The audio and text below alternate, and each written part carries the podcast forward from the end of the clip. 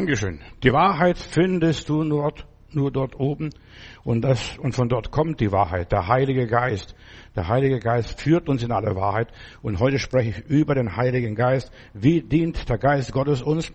Gottes Geist, in meiner Bibel heißt es einmal, und die, die Gott anbeten, sollen Gott im Geist und in der Wahrheit anbeten. Das heißt also in Gedanken, in Wissen, in der Gewissheit, in der Erkenntnis, was auch immer ist. Gott ist Geist und er dient uns, unserem Geist. Und das ist, wie Gott uns begegnet. Er dient uns nicht jetzt, indem er nur Äpfel zuschmeißt oder sonst was, irdische Sachen, sondern er gibt uns Weisheit, dass wir diese Dinge gebrauchen im Leben. Gott dient uns durch die Weisheit. Und wie auch immer, der Heilige Geist, die Arbeit des Heiligen Geistes ist, er gibt meinem Geist Zeugnis, dass ich Kind Gottes bin, dass ich ja, mit dem Vater reden kann, also der Heilige Geist ist wie ein Diplomat. Er vertritt uns mit einem unaussprechlichen Seufzen am Thron Gottes. Gottes Geist kann uns nur dienen, wenn wir in Jesus sind. Ganz einfach, also ganz unkompliziert. Wenn wir in Christus sind, dient uns der Heilige Geist. Das neue Leben geschieht auch im Geist. Und ich werde heute so ein bisschen den Epheserbrief streifen. Dann dieser Epheserbrief beschreibt uns das Leben der Gemeinde, wie der Heilige Geist in der Gemeinde arbeitet und wirkt.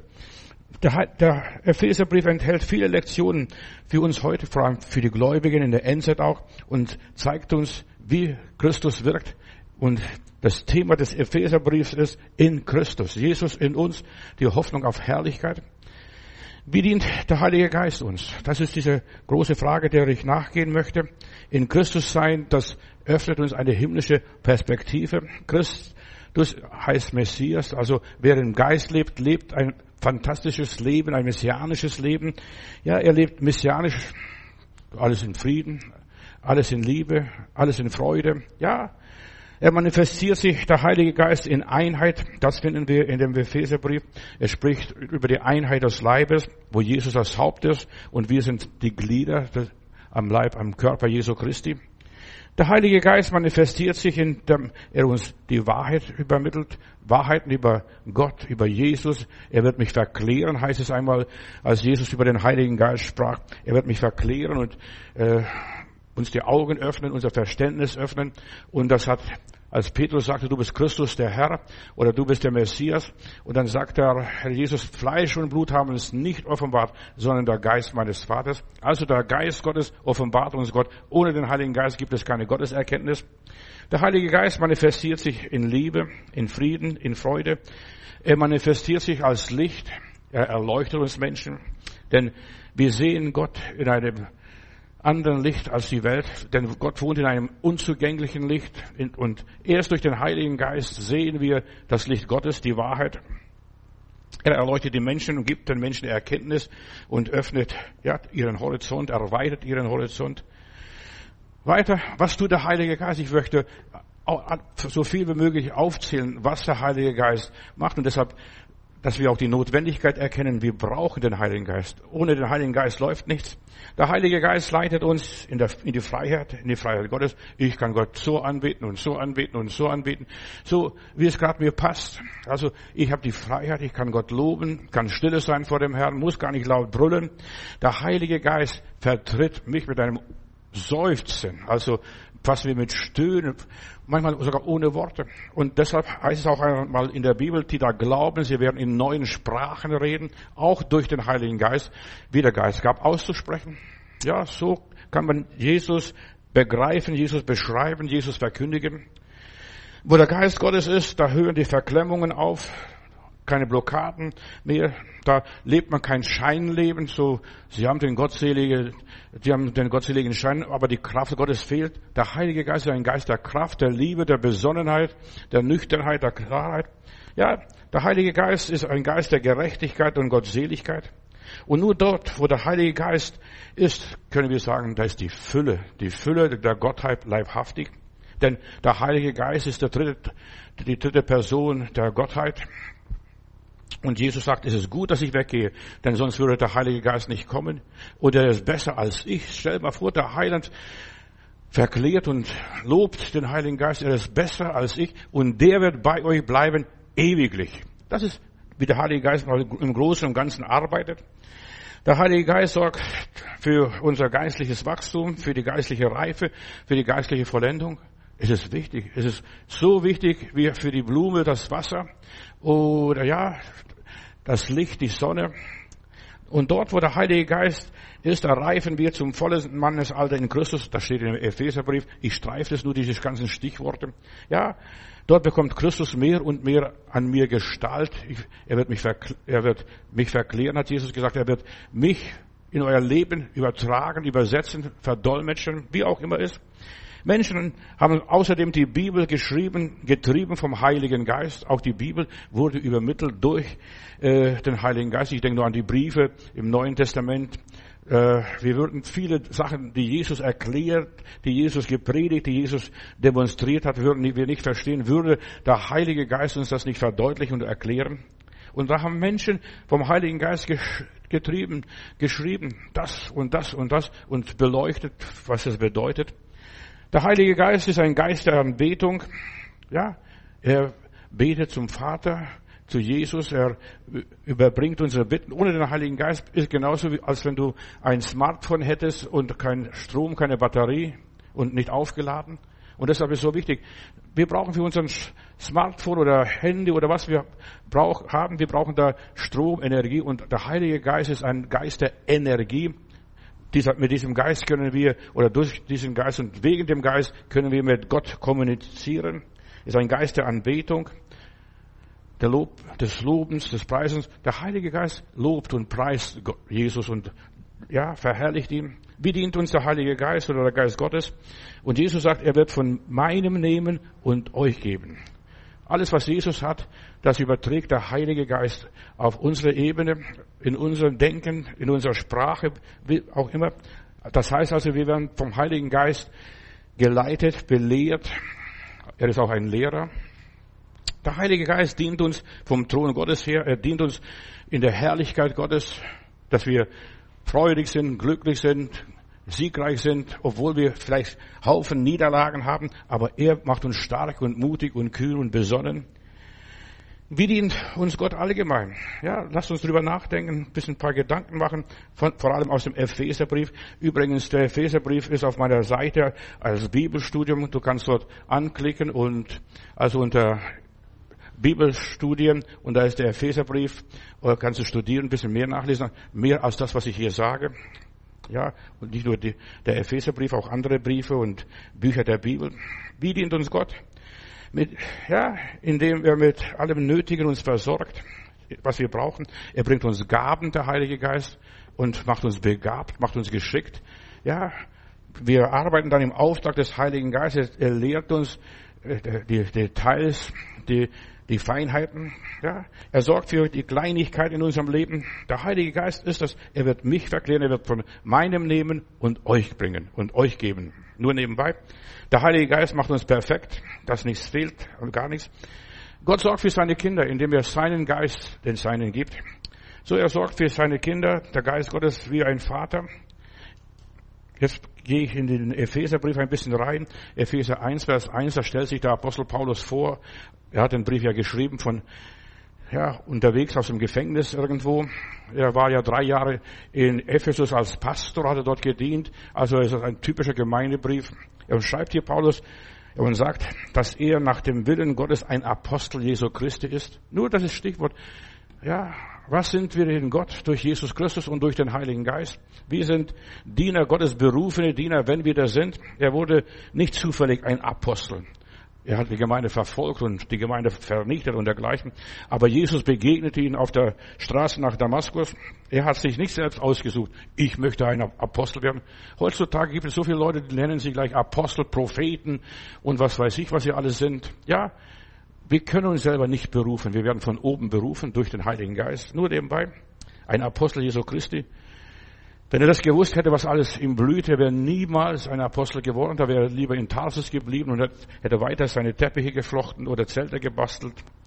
Niemand von uns hat selbst was ausgesucht, das und jenes zu werden. Wer das macht, das ist ein Trottel, verstehst? Der, der wird niemals das werden, denn das sind selbstgemachte Leute. Aber der Heilige Geist macht den Apostel Paulus zu einem Werkzeug Gottes und als der Ananias zu ihm geht, dann sagt der Heilige Geist, Ananias, hab keine Sorge.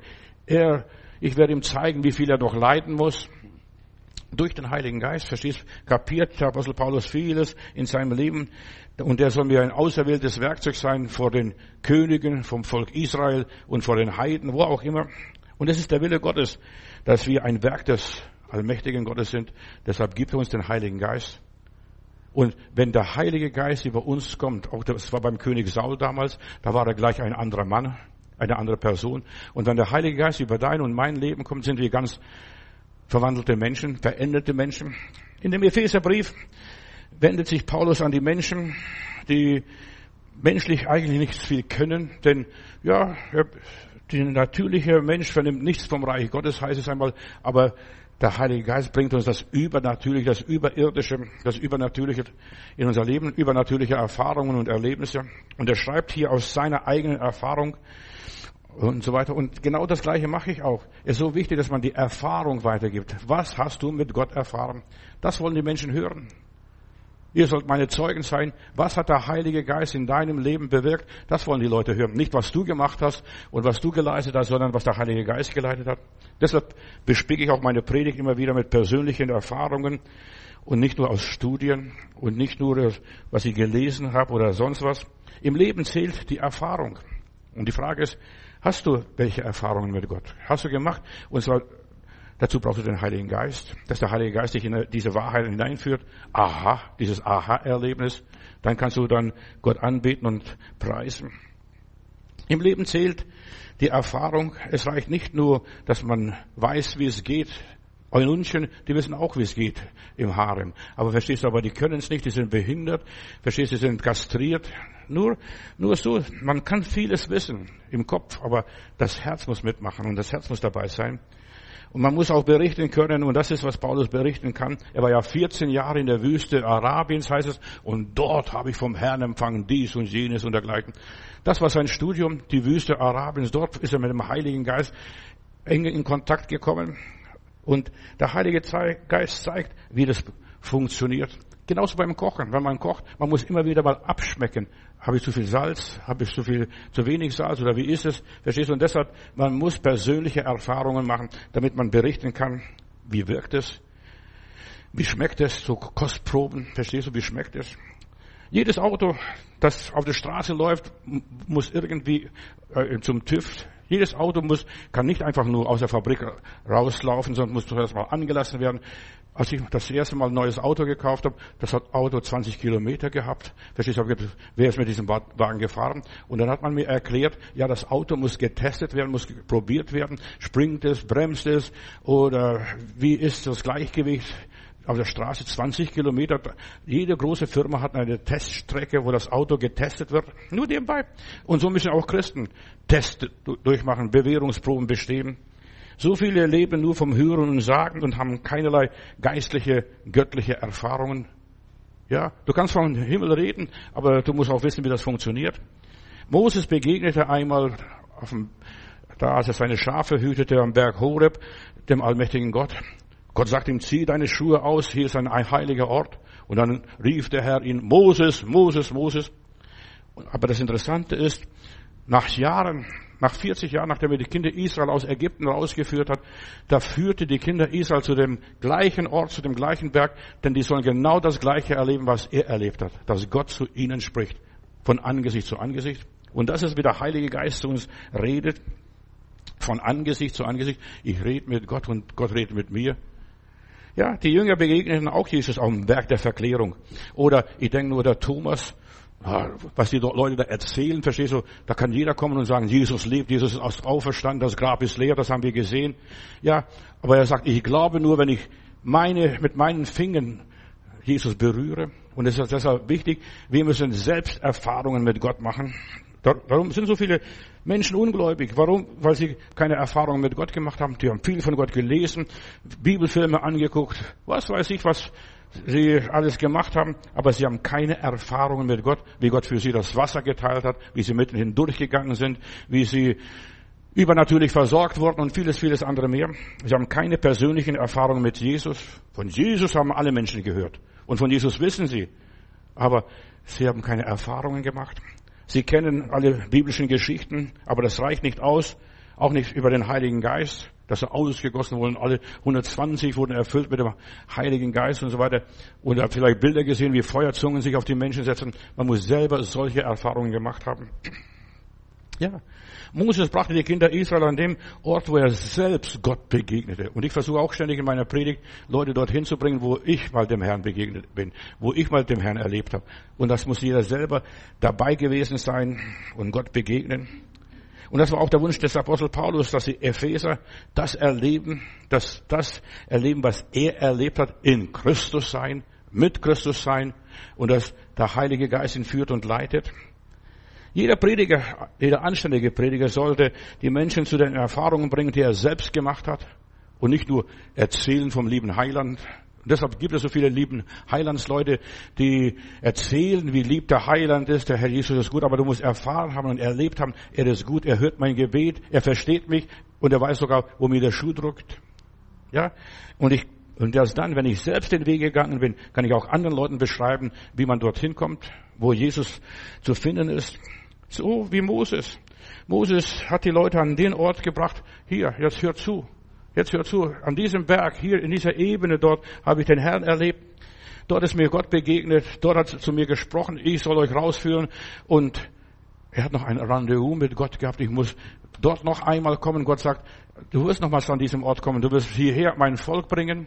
Und deshalb ist auch ein wichtiger Schritt, ein wichtiger Akt im Leben der Christen, dass wir die Leute dorthin geben, auch wenn sie mir Zeugnis geben, wenn wir von Jesus reden, dass sie genau das Gleiche erfahren, was ich erlebt und erfahren habe. Krankenheilung vielleicht, Befreiung und vieles andere mehr. Ja, und jeder muss auch eine Berufung erleben. Wie Saul von Tarsus damals auf dem Weg nach Damaskus. Saul, Saul, warum verfolgst du mich? Warum jagst du mich? Warum jagst du die Christen? Warum schimpfst du auf die Christen? Warum benimmst du dich so unmöglich? Bis er Jesus begegnete. Paulus erinnert im Epheserbrief an seine Berufung, in seine Bekehrung. Immer wieder erzählt er auch, die, wenn du die Apostelgeschichte liest, wenn er unterwegs ist auf seinen Reisen, immer wieder erzählt er von seiner Bekehrung, wie Gott ihm begegnet, begegnete, wie Gott ihn erwählt hat, wie Gott ihn geführt hat. Er erzählt von den Höhepunkten, aber auch von den Tiefpunkten, von seinem Werdegang und so weiter. Ich habe studiert beim Gamaliel, ich habe das und so weiter. Und dann hat der Herr zu mir gesprochen, ja. Und dann erzählt er seine geistliche Entwicklung, wie es bei ihm war, wie es bei ihm lief. Und du kannst nur das erzählen, was du erlebt hast. Ansonsten bist du ein Quatscher. Nur was du erlebt hast. Und Paulus beginnt seinen Brief, indem er uns erinnert, dass er von Gott berufen ist. Eigentlich hat er in der Gemeinde nichts zu suchen gehabt. Er war ja ein Mörder, ein, ein ja, das schnaubte mit Morden und Drohen den, den Christen gegenüber und so weiter. Und der Herr hat ihn erwählt, ihm vergeben und ihn berufen. Und so steht es immer wieder. Ich, Paulus, ein Apostel Jesu Christi, berufen von der Gnade oder durch die Gnade Gottes. Und so geht es auch uns, denn dann können wir auch die göttliche Botschaft weitergeben. Und in all diesen Briefen erzählt er seine Berufung. Und die Berufung ist das, der Höhepunkt. Wenn du keine Berufung hast, was willst du erzählen? Verstehst du, bist äh, nur Ausbacker vielleicht oder äh, was weiß ich, nur ganz einfacher Bursche. Aber wir brauchen den Anfang unserer Karriere, wie wir dorthin gekommen sind, wie Gott uns gerufen hat. Und Jesus hat all seine Jünger persönlich berufen. Ob es der Petrus war, ob es der Johannes war, ob es der Thomas war, ob es der Nathaniel war, spielt keine Rolle. All die Apostel wurden persönlich berufen, auch der Paulus. So, niemand konnte sagen, du hast hier in der Gemeinde nichts zu suchen. Nein, er ist von Gott berufen gewesen. Und es ist der Höhepunkt eigentlich der Offenbarung im Leben Paulus. Ich bin von Gott gerufen. Gott hat mich gewollt. Die Leute hätten mich nicht angenommen, aber Gott hat mich angenommen. Gott hat mich geliebt. Ja, und das ist die Basis, das Fundament, auf das alles aufgebaut ist. Gott hat mich gewollt. Dieser Apostel Paulus schrieb diesen Brief nicht aus der Wohnstube vom Kanapee. Nein, er schrieb aus dem Gefängnis, dort, wo er war. Ja, er schrieb auch den Kolosser und den Galaterbrief im gleichen Inhalt an die Gemeinden, wo er gedient hat mal. Geschwister, seid tapfer und seid stark, dient dem Herrn. Er schrieb aus der himmlischen Perspektive im Gefängnis. Man kann im Gefängnis sitzen und Briefe schreiben von der himmlischen Perspektive. Nicht menschlich, sondern wie Gott einen führt, wie Gott an einem arbeitet. Wir sind versetzt an himmlische Örter. Ja, auch im Gefängnis kannst du das erleben. Er war nicht am Ende menschlich erledigt. Was, äußerlich war er menschlich erledigt. Aber im Geist, und das ist Wandel im Geist, da war er stark. Ja, mit seinem Gott. Da kann er große Dinge vollbringen. Gerade in solch einem Moment, wo man menschlich fertig ist, ein hoffnungsloser Fall, ein Häufchen Elend. Stell dir mal vor, der Apostel Paulus, dieser Diener Gottes, sitzt im Knast, ausgepeitscht und wartet auf sein Urteil, Todesurteil sogar. Ja, und dann schreibt er solche herrliche Briefe wie den Epheserbrief, eines der schönsten Briefe überhaupt. Ja, wie der Heilige Geist einen gebraucht, wie man in einer neuen Dimension lebt. Und das zu beschreiben, weil er das durchmacht. Er sitzt als Gefangener, verzweifelt vielleicht, hat niemand anderes und die Gefängnisse von damals waren nicht so luxuriös und so bequem wie heute. Verstehst du? Heute da wird, da wird sogar bedient, kriegst du ein warmes Essen und dort kriegst du gar nichts, verstehst du? Wenn niemand gekannt hast und niemand gehabt hast, der dich betreut, dann, ja, sagt Jesus, ich war gefangen und ihr habt mich nicht besucht. Ja, deshalb ist so wichtig auch der Dienst an den Gefangenen, ganz arg wichtig. In diesem Brief schreibt er an die Heiligen in Ephesus. An die Heiligen schreibt er dann in Ephesus. Es ist ein Gemeindebrief wie ein Sendschreiben an die Heiligen. Dieser Brief wurde allgemein geschrieben, dann hat er verteilt, so wie Drucksache, wie wir Briefe kopieren, an Ephesus, Kolosser, Galater, das waren die Kelten, die Galater, verstehst du, äh, die dort in Kleinasien lebten. In dem Brief an die Kolosser behandelt Jesus, äh, behandelt Paulus Jesus als das Haupt der Kirche und im Epheser ist das Thema die verherrlichte Gemeinde. Im Knast beschreibt er, wie die herrliche Gemeinde ist. Nicht das, was wir sehen und nicht das, was wir haben, ist ausschlaggebend, sondern das, was wir noch nicht haben, aber haben werden. Im Namen Gottes. Epheser beschreibt uns die Kirche als Leib Jesu Christi. Er vermittelt uns eine Vision, wie Gott arbeitet, wie Gott wirkt. Er gibt Gaben, ein Herr, ein Geist, eine Taufe. Das ist diese Einheit des Geistes. Das wird dort beschrieben. Der Leib Christi wird aus der Perspektive des himmlischen Throns beschrieben, wie Jesus die Gemeinde sieht. Nicht wie du die Gemeinde siehst, also, ja, Mucker und Meckerer und kleine Herde und was weiß ich. Aber das Wohlgefallen Gottes ruht auf die Gläubigen und er wird sein Reich der kleinen Herde geben. Das ist der Leib Jesu. Der Leib Jesu setzt sich aus den Gläubigen aus allen Zeiten, allen Jahrhunderten, nicht nur hier, was wir in Berlin haben oder irgendwo in der Welt, in Deutschland. Nein, die Gemeinde Jesu ist eine weltweite Sache. Und das ist die Einheit der Kirche. Aus allen Sprachen, allen Nationen, allen Völkern, nicht nur aus Deutschen. Da sind Amerikaner, oder da sind Russen dabei, da sind Chinesen dabei. Stell dir mal vor, wie bunt das Volk Gottes ist. Verstehst? Ein buntes Völkchen. Und die loben und preisen Gott. Das ist der Leib Jesu. Ein Leib, er ist das Haupt und dann viele Glieder. Es ist eine prophetische Vision, was Paulus hier an die Epheser weitergibt, von einer höheren Ebene. Es zeigt die Einheit. Auf dieser Welt siehst du nicht die Einheit der Christen. Der Teufel baut die Ökumene, verstehst alle eins, verstehst du, die Allianz oder was auch immer sein mag. Das ist nicht die Einheit der Christen, wo alle vielleicht unter einem Papst sitzen oder unter einem Bischof sitzen. Nein, diese Einheit des Geistes ist etwas anderes, wo Christus das Haupt ist. Und das ist hier nicht auf Erden zu finden, das wirst du nicht antreffen. Der Leib Jesu ist gespalten in so viele Richtungen, so viele Bewegungen, ja, so viele Erweckungsbewegungen. Und deshalb, wir müssen anderen Blick Punkt bekommen oder andere Sicht bekommen über die Dinge des Reiches Gottes. Nicht nur meine Gemeinde, unsere Gemeinde. Vergiss es. Jesus hat noch viele andere Schafe, bunte Schafe. Weißt du, was weiß ich, mit Hörner und ohne Hörner. Ja, und äh, liebe Schäfchen und auch böse Schäfchen und Böcke, das hat der Heiland auch in seiner Herde. Ja, wir müssen die Einheit sehen. Und deshalb, deutsche Christen sind anders als die amerikanische Christen oder russische Christen. Weißt du, wenn Russen zu Gott beten, da weinen sie, da laufen die Tränen. Verstehst du? Mein Opa, wenn der äh, äh, von Gott geredet hat, hat mir meine Mutter erzählt, dann lief, ihm, liefen den Tränen, man konnte sogar die Bibel auswenden. wenn Amerikaner äh, Gott loben und preisen, da hüpfen sie, tanzen, machen sie Purzelbäume. Ja, und, und die Deutschen, großer Gott, wir loben dich, Herr, wir preisen deine Stärke. Wie du warst vor langer Zeit, so bleibst du auch in Ewigkeit. Ja.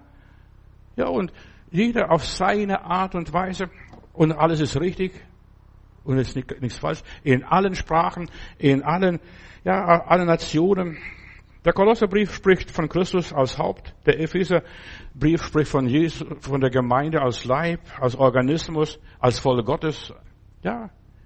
Und überall, verstehst du, wirst du Gottes Kinder finden. In jeder in jedem Volk, überall. Ja, und dann Epheser Kapitel 1, Vers 22, da wird dann nachher von der Fülle, die alles erfüllt.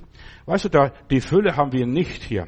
Wenn wir auch noch vom vollen Evangelium sprechen, da, vom vollen Evangelium, das volle Evangelium wirst du erst oben haben, die ganze Fülle. Alles, was Jesus hat, können wir haben, aber das haben wir leider nicht. Ist nicht, noch gar nicht so weit. Ja, und dort, Apostel Paulus schreibt hier in Epheser, dass alles in allem Offenbarung, die vom Thron ausgeht, alles in allem. Die perfekte, die edle Braut ohne Flecken und ohne Runzeln. Hier in Epheser Kapitel 1, Vers 13 lese ich, in ihm seid auch ihr, nachdem ihr die Botschaft der Wahrheit gehört hattet, äh, das Evangelium von eurer Errettung. In ihm seid auch ihr. Jeder Einzelne, der Jesus angenommen hat, hat den Heiligen Geist und in dem arbeitet auch der liebe Gott. Ja, und da heißt es weiter, nachdem ihr euch, ihr auch geglaubt, geglaubt habt, seid ihr versiegelt worden vom Heiligen Geist. Weißt du, wenn du versiegelt worden bist, ich werde ein paar Gedanken über die Versiegelung sprechen, die ist ganz wichtig. Du brauchst die Versiegelung, bevor der Antichrist kommt und die Menschen versiegelt mit seinem Siegel und seinen Stempel aufdrückt. Wir brauchen den Stempel des Heiligen Geistes.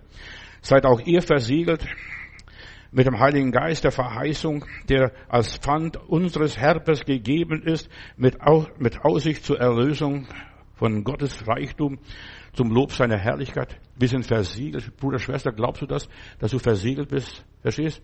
Dass du so Stempel Gottes aufgedruckt bekommen hast durch den Heiligen Geist und dass du weißt, der Heilige Geist versiegelt mich. Ich bin versiegelt. In aller Liebe. Wie dient und wirkt der Heilige Geist an uns?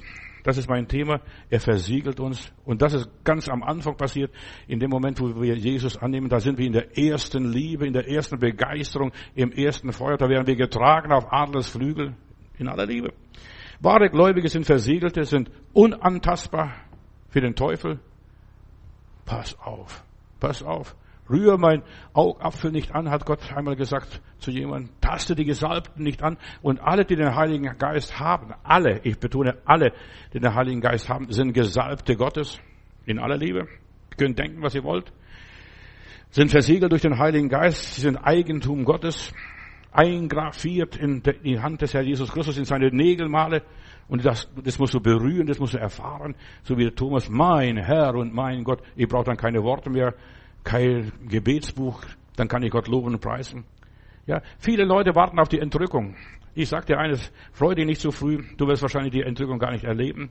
Ja, wir haben viel mehr. Der Heilige Geist bringt uns das Siegel, dass niemand angetastet, dass du nicht mal ab, angetastet werden kannst, dass du nicht angegriffen werden kannst. Er ist unser Schutz und Schild, steht in der Bibel so. Verstehst? Erst durch den Heiligen Geist sind wir geschützt.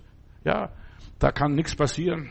So wie beim Siegfried, verstehst? Alles ist mit Blut bedeckt und nur die eine Stelle, die nicht mit Blut bedeckt war, da wurde verletzt oder konnte verletzt werden.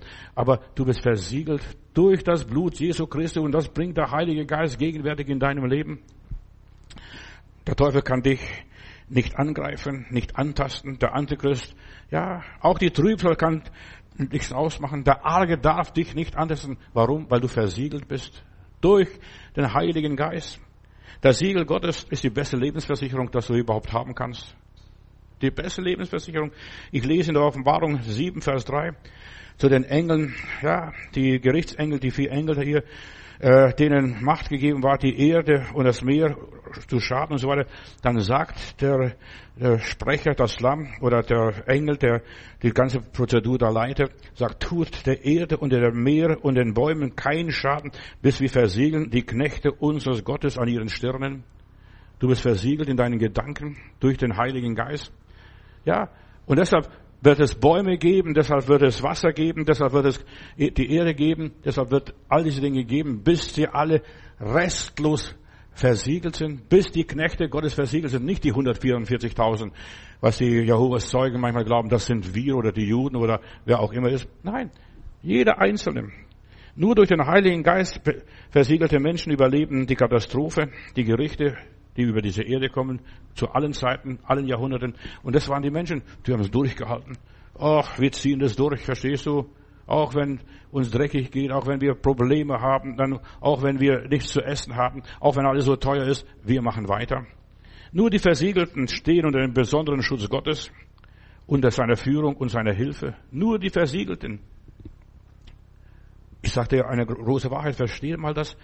Und der Antichrist wird nachher in der Endzeit kopieren, diese Siegel, und er wird dann denken, ja, wenn der liebe Gott das kann, dann kann ich auch. Denn der Teufel ist ja so, wie jemand einmal gesagt hat, ich glaube Martin Luther war es, der ist der Affe Gottes, der äfft Gott alles nach.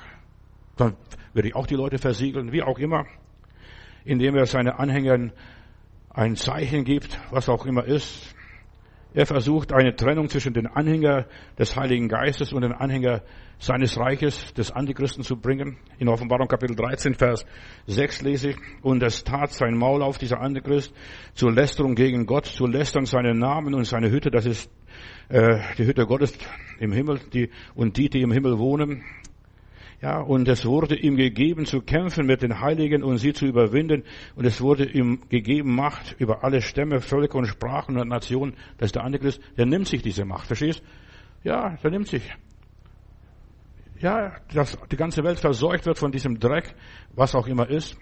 Und alle, die auf Erden wohnen, werden anbeten. Alle, die denn von Anfang an, Anfang der Welt, ja, im Buch des Lebens geschrieben sind, die werden Gott anbeten dessen Name im Buch des Lebens geschrieben steht. Vers 8. In Offenbarung 16, Vers 2 lese ich noch weiter. Die sieben Schalen des Zorns Gottes auf die Erde und der erste Engel ging hin und goss seine Schale auf die Erde und es entstand ein böses, schlimmes Geschwür an den Menschen, die das Zeichen des Tieres hatten und die sein Bild anbeteten, die also das Zeichen des Tieres hatten. Was auch immer ist, ich lasse es dahingestellt. Die Frage ist, die mich bewegt in diesem Augenblick, bin ich, bist du, sind wir schon versiegelt durch den Heiligen Geist? Und das entscheidet unser Schicksal. Das entscheidet unsere Zukunft.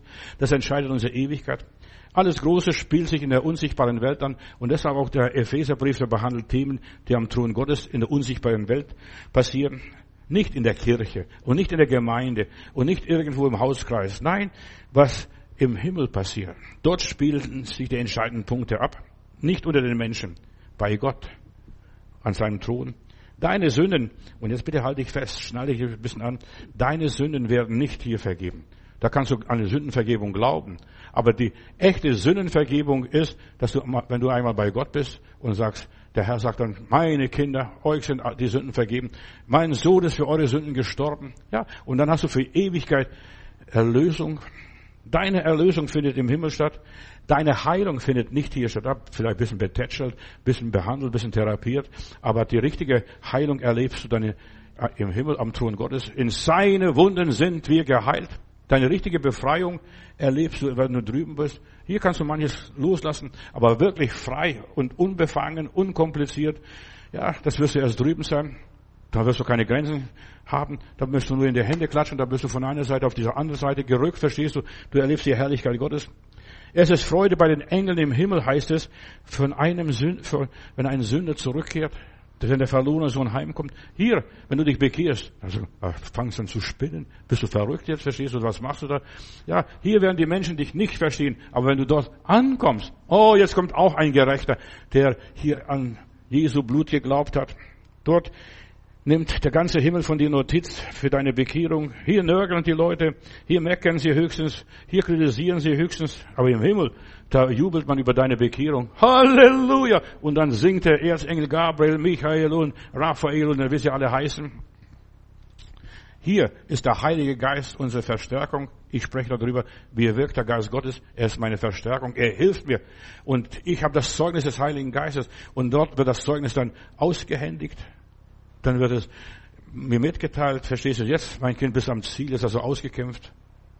Ja, Jesus sagt, ich habe für euch gebetet, damit euer Glaube nicht aufhört. Hier kann, ich, kann mein Glaube schnell aufhören, kann ich schwach werden, kann ich krank werden. Hier greift der Teufel mich an, aber drüben gibt es keinen Teufel mehr. Dort hat er nichts mehr zu suchen. Jesus betet für dich und der Heilige Geist versiegelt dich und wacht über das Siegel, dass Ja nicht gebrochen wird. Ja, und jeder, der getauft wurde, jeder, der gesegnet wurde, auf irgendeine Art und Weise, ist schon ein Stück weit versiegelt. Ja, ja, dass der Siegel Gottes in seinem Leben kommt, ja. Und dann denke daran, das Größere, der Größere, der Heilige Geist ist da. Jesus sagt, ja, der Größere, der ist in euch, nicht um euch herum, sondern der ist in euch. Und wenn ich hier sterbe, diese Welt verlasse, dann nehme ich den Heiligen Geist mit in die andere Welt. Der bleibt bei uns ewiglich, heißt es einmal. Der Heilige Geist bleibt, ja, wenn mein Leben in Trümmern ist, in Staub zerfällt, wenn alles verschüttet wird, wenn ich nicht mal, wenn die, niemand mehr weiß, wo ich bin, aber der Heilige Geist weiß, wo, es, wo ich bin. Und deshalb ist es wichtig, der Heilige Geist kennt die Details. Selbst wenn alles aussichtslos um dich herum ist, wisse der Größere, der Stärkere, der ist immer noch in dir. Und den nehme ich mit in die Herrlichkeit. Diese innere Gewissheit, dieses Siegel, ich nehme mit. Ja, Gott ist in mir. Das davon redet der Apostel Paulus im Epheserbrief. Ich bin in Gott und Gott ist in mir. Mein Gott wird mich nicht verlassen. Mein Leben ist in Gott geborgen, verborgen. Deshalb ist es egal, wo ich bin. Verstehst du, ob ich hier, auf, hier in Berlin bin oder ob ich in New York bin oder in Moskau bin oder Peking oder wo auch immer. Mein Leben ist in Gott verborgen. Da geht Gott mit. Der Heilige Geist geht mit mir. Und der Heilige Geist ist mir näher als die Luft, die ich atme. Preis dem Herrn. Er ist in mir. Ja, und diese Art der Versiegelung findet im Himmel statt. Also unser Wandel ist im Himmel. Wir sind versetzt an himmlische Örter. Dort, nicht hier in äh, Berlin, dass der Pastor Matthäus da ein bisschen mit Öl beschmiert. Nein, der Heilige Geist, dieses, das Wunder der Versiegelung passiert im Himmel. Bis die Heiligen versiegelt sind. So lang dürfen die Gerichtsengel über diese Welt nichts machen. Jetzt ist der Krieg in Russland ausgebrochen oder nicht der Krieg, jetzt äh, eine Mobilmachung, verstehst du, jetzt wird's ernst. Jetzt im Geschäft wird alles ausverkauft, verstehst du, jetzt die Leute am Panik. Ja, aber du musst keine Panik haben. Du darfst wissen, mein Leben ist in Gott geborgen. Egal wo ich bin, was ich mache, ich bin versiegelt durch die Gnade Gottes. Der Geist Gottes gibt meinem Geist Zeugnis. Und da erfährst du, dass die Geheimnisse Gottes, ich weiß, mein Erlöser lebt. Und das kann nur einer sagen, der den Heiligen Geist hat. Das konnte ein Hiob sagen. Ich weiß, mein Erlöser lebt. Ja, du bist von Gott erleuchtet, du bist von Gott bestätigt, du bist von Gott anerkannt, verstehst du? Und dann kannst du sagen, haben wir das Gute vom Herrn empfangen, nehmen wir auch das Schlechte noch mit. Da machen wir kein Theater, kein Aufsehen, kein Aufheben. Das Leben geht weiter. Und das ist, was der Heilige Geist uns hilft, dass unser Leben hier weitergeht, dass der Wagen rollt, ja, unaufhaltsam. Wir gehen weiter. Von dem Moment, wenn der Heilige Geist dein Leben übernimmt und in dem Moment, wo du Jesus Herr nennst, mein Herr, Herr Jesus, ja, dann hast du den Heiligen Geist. Denn niemand kann in meiner Bibel, nach meiner Bibel Jesus Herr nennen ohne den Heiligen Geist. Da muss nicht unbedingt in Zungen sprechen. Ja, manche Leute denken, wenn ich nur in Zungen beten kann, dann habe ich den Heiligen Geist. Nein, wenn du Jesus Herr nennen kannst, Herr Jesus, übernimm du die Kontrolle in meinem Leben. Ich übergebe mein Leben dir, Heiland. Ja, und das ist der Moment, wo wir unser Leben Jesus übergeben und der Heilige Geist übernimmt uns dann. Von dem Moment, wo du sagst, ja, Herr, dann übernimmt er die Kontrolle in deinem Leben, die Führung in deinem Leben, die Leitung, den Dienst. Er bearbeitet dann dich und er führt dich dann weiter. Von dem Moment lebst du in einer anderen Realität, in der Gegenwart Gottes. Und du weißt, jetzt bin ich ein Augapfel Gottes. Die können, die können mir den Kopf abschlagen, aber sie können mich, mir die Heilsgewissheit nicht nehmen, die Sicherheit meines Glaubens. Ich bin ein Gesalbter, ein Augapfel Gottes. Jeder Gläubige, nicht nur der Herr Pastor, sondern jeder Gläubige ist ein Gesalbter, ein Augapfel Gottes. Ich bin in den Augen Gottes was Besonderes, du auch natürlich. Wir sind Auserwählte vor Grundlegung der Welt. Ja, wir sind Glieder am Leib Jesu Christi. In Epheserbrief lese ich weiter. Die Einheit der Gläubigen und Geschwister, seitdem ich Jesus richtig kenne, gibt es für mich keine Katholiken, keine Protestanten, keine Pfingstler, keine Baptisten, keine Methodisten, kein, weiß ich nicht, keine Adventisten. Wir sind alles voll Gottes. Wir sehen auf dem Weg zum Himmel. Wir suchen Gott. Ja, und das ist das Schöne dabei.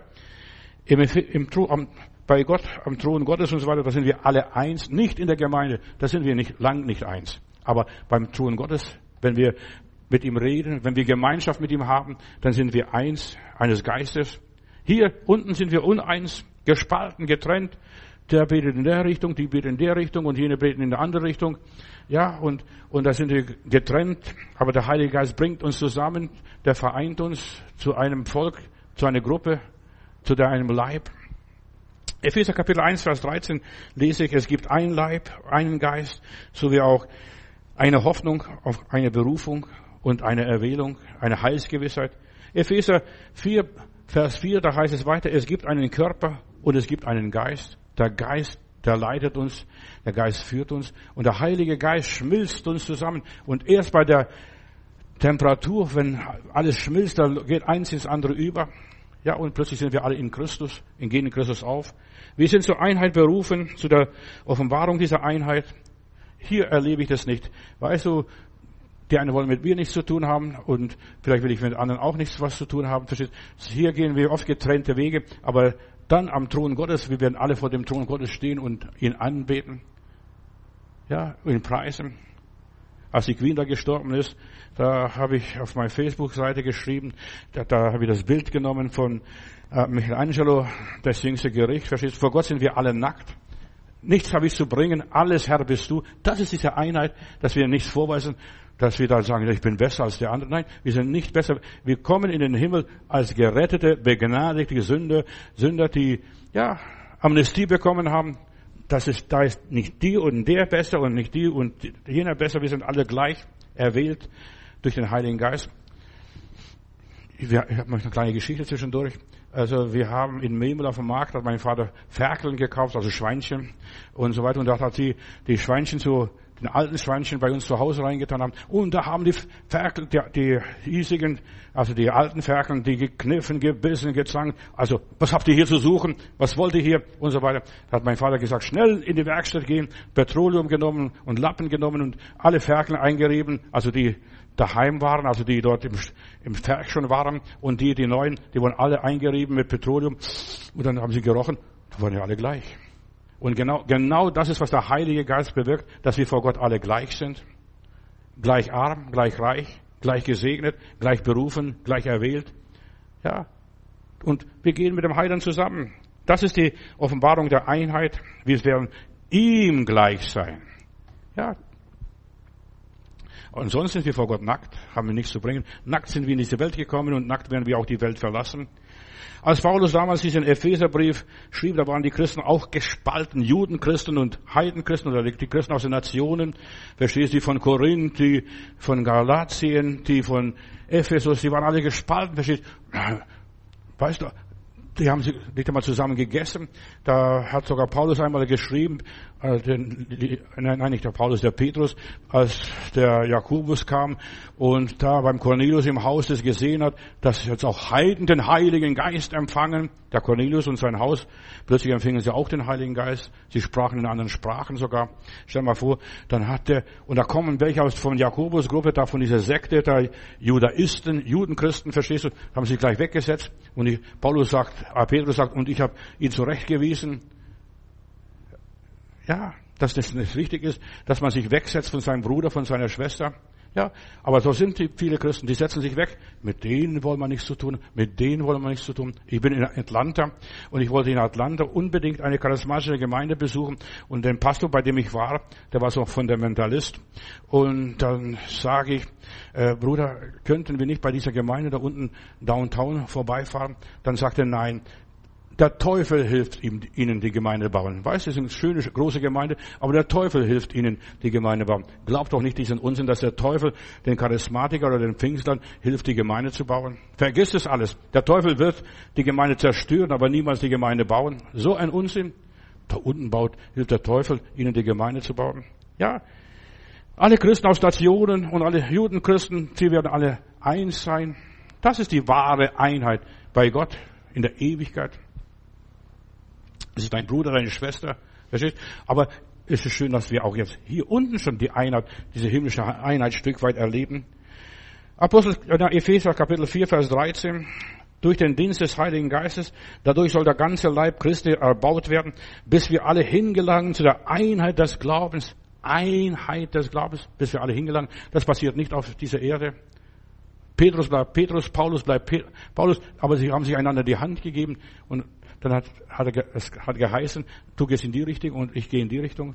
Und man erzählt, also als in Jerusalem am Konzil, da haben die Apostel beschlossen, wir, wir gehen alle in eine andere Richtung, denn sie waren alle ganz anders. Jeder war so ein eigensinniger, verstehst du, der Petrus, oh, und dann der Johannes, verstehst Nur der Jakobus, der Bruder Jesu, blieb in Jerusalem und war, war dort Bischof. Aber alle anderen sind in verschiedene Richtungen gegangen, bis ans Ende der Welt, denn der Herr hat gesagt, geht in, hin in alle Welt und predigt das Evangelium. Ja, bis in alle Welt dass wir zur Einheit des Glaubens, zu der Erkenntnis des Sohnes Gottes und zum vollendeten Menschen oder vollen Mannesalter äh, gelangen, damit nicht mehr unmündig sind, damit ja, damit wir nicht von jedem Wind der Lehre bewegt werden und uns umhertreiben lassen durch trügerische ja, Würfeln der Menschen, indem wir arglistig verführt werden. Ja, und das ist, hier werden wir noch so leicht verführt. Da muss noch ein Evangelist kommen, der beredet, der dynamisch voller Pep ist, verstehst du, da fallen Leute rein. Ja, und werden verführt. So leicht wird man verführt, aber der Heilige Geist sorgt dafür, dass wir auf der Weg bleiben, auf dem Kurs bleiben, korrigiert uns von Zeit zu Zeit. Hier unten auf Erden ist manchmal die Hölle los. Wir müssen erlöst werden von dem Übel oder dem Bösen, wie es im Vater unser heißt. Erlöse uns von dem Bösen. Und wir müssen zur gleichen Einheit im Glauben geführt werden, dass wir nur noch Jesus sehen und Jesus sehen und Jesus sehen und nur Jesus allein. Ja, dass wir einen Glauben haben, dass wir nicht in die Richtung ziehen oder in jede Richtung ziehen. Hier auf dieser Erde ist, da zieht der eine in der Richtung und der andere geht in der Richtung. Der eine betont das und der andere betont jenes und jeder so sein Steckenpferd zum vollen Mannesalter, zum gleichen Wissen. Der Epheserbrief nennt die Gemeinde den Leib Christi, wo Jesus das Haupt ist. Er vergleicht die Kirche mit einem Tempel, dessen Fundament die Apostel und die Propheten sind und Christus dieser Eckstein ist, wo alles zusammenhält, das Zentrum des Glaubens. So stellt der Paulus hier die Gemeinde dar. Der Heilige Geist will, dass wir Menschen apostolisch und prophetisch sind. Weißt du, dass wir nach dem Neuen Testament unser Leben ausrichten, dass, und zwar alle miteinander. Und prophetisch, dass wir ja, inspiriert sind vom Heiligen Geist. Beides braucht die Gemeinde. Ja, mit zwei Hände, also linke Hand und rechte Hand beide Ohren und beide Beine. Verstehst? So, der Körper, der Leib Jesu Christi ist so verschieden und jede Hand hat eine andere Funktion. Das ist sogar jeder Finger hat eine andere Funktion. Ich habe einen Bruder mal in der Gemeinde gehabt, hat keinen Daumen gehabt und er hat gesagt, weißt du, wie schlimm es ist, keinen Daumen zu haben? Ja, so ein kleiner Daumen oder der kleine Finger. Und jedes Glied im Leib Jesu Christi ist wichtig. Es gibt keine unwichtigen Glieder. Lass dich vom Teufel da nicht ins Boxhorn jagen. Und nur so funktionieren wir, die irdische Gemeinde, die sichtbare Gemeinde, so funktioniert aber auch die himmlische Gemeinde, die unsichtbare Gemeinde. Jeder ist bei Gott wichtig. Jeder ist bei Gott wichtig.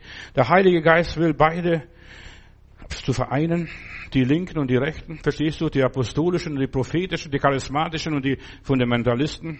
Wir, naja, und die Halleluja, Lob und Dank, verstehst du, und dann werken sie und dann arbeiten sie und dann machen sie und in Liebe und ja, sollen wir zusammenarbeiten ohne Widersprüche. Und, und was ist mit dem? Dann hat Jesus gesagt zum Petrus, das geht dir gar nichts an, was mit dem passiert. Misch dich doch nicht rein. Und wenn ich will, dass ich lebe, dass er lebt, bis dass ich wiederkomme, das geht dich nichts an. Geschwister, und das ist, richtet nicht. Richtet nicht vor der Zeit, denn das Gericht ist nur Gott, für das Gericht ist nur Gott zuständig.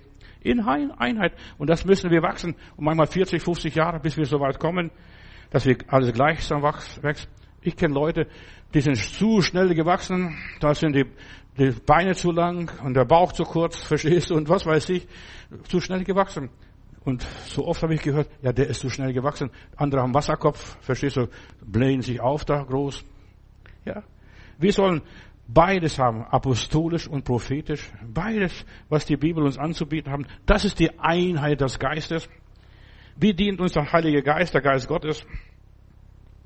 Als das Evangelium nach Ephesus kam, da war einiges los, da war die Hölle los. Hier befand sich der Tempel der Diana, eines der sieben Weltwunder der Antike.